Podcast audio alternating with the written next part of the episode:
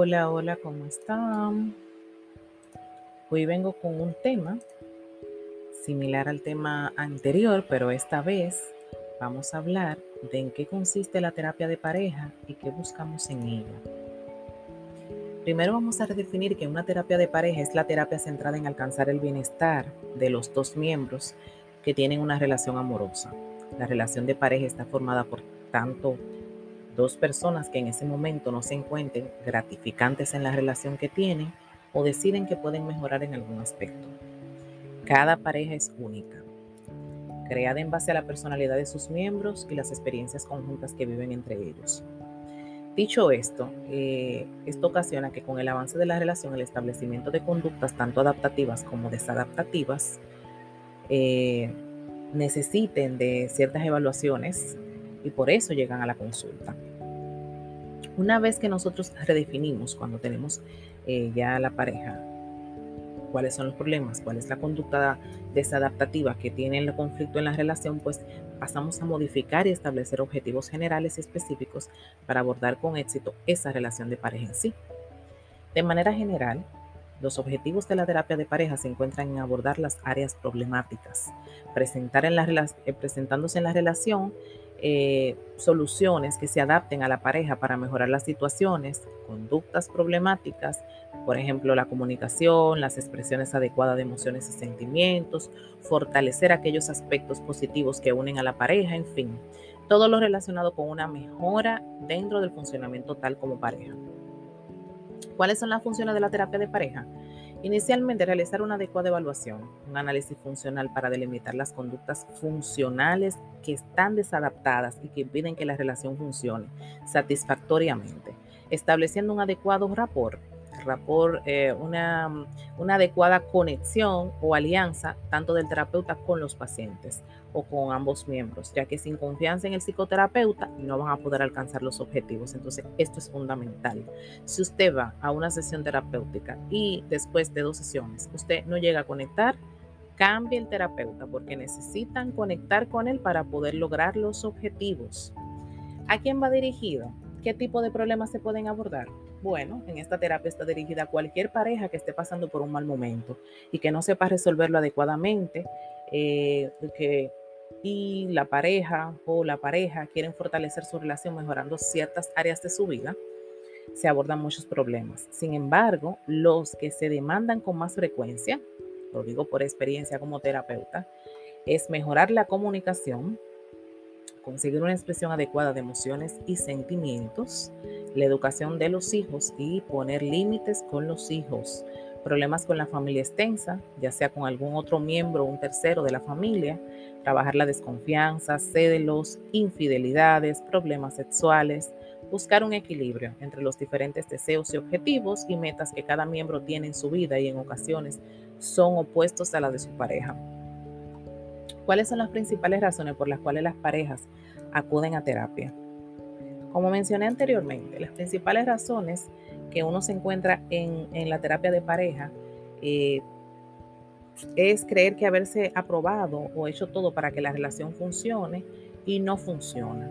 Yo di algunas herramientas en el podcast anterior que te invito a escucharlo si no lo has hecho, en donde podemos ver o poner en práctica ciertas cosas que a veces la teníamos y la perdimos o nunca la hemos puesto en práctica. Y eso permite que las relaciones de pareja puedan encontrar un inicio de un punto de partida. Pero si estas herramientas no te sirven, entonces allí entra el terapeuta, porque ahí ya las cosas no se pueden hacer desde usted mismo como individuo dentro de la relación. Entonces, de manera general, siempre vemos lo que los demás hacen mal, el daño que nos hacen, no somos objetivos, entramos en el mar de los sentimientos, entonces es una manera incorrecta de mantener una relación y por esto es que siempre es bueno un buen psicoterapeuta. ¿A qué elementos se debe prestar atención el terapeuta en este tipo de terapias? Hablo ya desde mi posición. Yo como psicoterapeuta observo la comunicación y los comportamientos que tienen ambos miembros durante la sesión. Siempre pongo en especial atención los reproches y demandas que se hacen y que implican el malestar que se sienten por otra parte y de manera individual en entrevistas con cada miembro de la pareja. pongo atención a cómo viven cada una de las situaciones problemáticas y qué pueden hacer para ir resolviéndolo desde el yo. Otra de las técnicas que yo aprendí con los años es que sean encuentros específicos, porque a veces usted va a terapia por un tema de comunicación y en vez de la terapia ayudarlo, puede empeorarlo porque en la terapia usted desborda lo que usted no se atreve a decir de frente a la otra persona. Entonces yo no suelo, al menos que no sea ya en un momento, bueno, sesiones específicas puntualizando temas específicos, abrir estos debates en una sesión, porque en vez de encontrar soluciones, lo que puedo es encontrar conflictos. Pero vuelvo y repito, cada terapeuta, así como cada pareja es diferente, cada quien tiene su modelo de trabajo y es respetable.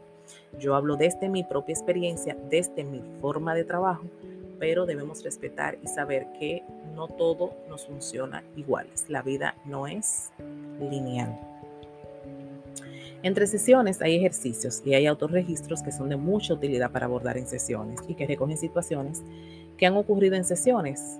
O sea, cada sesión terapéutica es un análisis completo de información para mí como profesional que los estoy ayudando. Entonces, esos elementos son imprescindibles para abordarlos. Normalmente siempre en cada sesión se ponen en práctica técnicas y herramientas que van aprendiendo durante la terapia las, las parejas y eso es lo que permite que yo como un punto medio de partida pueda encontrar esas soluciones que ustedes estén necesitando. Porque es importante tener una buena disposición y actitud que que, de querer mejorar, porque se supone que usted está aquí porque usted quiere mejorar esa relación de pareja, porque usted necesita que esa relación de pareja funcione. Si las disposiciones y la actitud son las adecuadas, siempre, siempre se conseguirán cambios. Cambios que son necesarios, que usted tal vez no le guste, pero que debe entender que es para el propio bienestar en común. Sin embargo, en ocasiones, los miembros de la pareja no están en el mismo punto por diferentes motivos. Uno de los dos no cree que deba cambiar, que la responsabilidad se le otorga solo a una solo, guarda mucho rencor, que esto pasa mucho en terapia, no quiere perdonarse o siente que va por obligación y no cree que la relación vaya a mejorar. Cuando esto ocurre, el psicoterapeuta debe abordar inicialmente a ese miembro que no presenta una buena disposición, resolviendo dudas y dejando que exprese sus sentimientos y consiguiendo finalmente darle oportunidad de probar algo diferente. Definitivamente recuerde que cada individuo es diferente y que para que una relación funcione de la manera más sana, usted debe aprender a respetar y tener sus propios límites y respetar los límites de los demás. Esto es todo de mi parte. Quise simplemente dar una pequeña pincelada de lo que trata la terapia de pareja. Es obviamente mucho más amplia. Yo no lo puedo descargar en un podcast, pero me han preguntado tantas veces por DM, por mensajes en privado, WhatsApp, que qué van a lograr en una terapia de pareja, que quieren tomar una terapia de pareja. Y yo dije, es momento de plasmarlo. Me tomé el mes de febrero, que no lo estoy haciendo con un tema de San Valentín que justamente se celebra en muchos países, simplemente cayó así.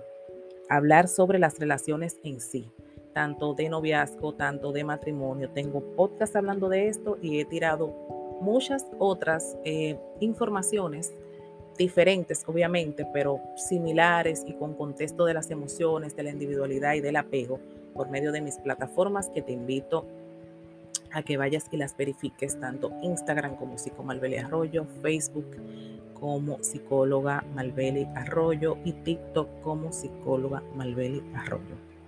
Esperando que te haya dejado alguna que otra información aportándole a tu vida. Inshallah, nos vemos en una próxima.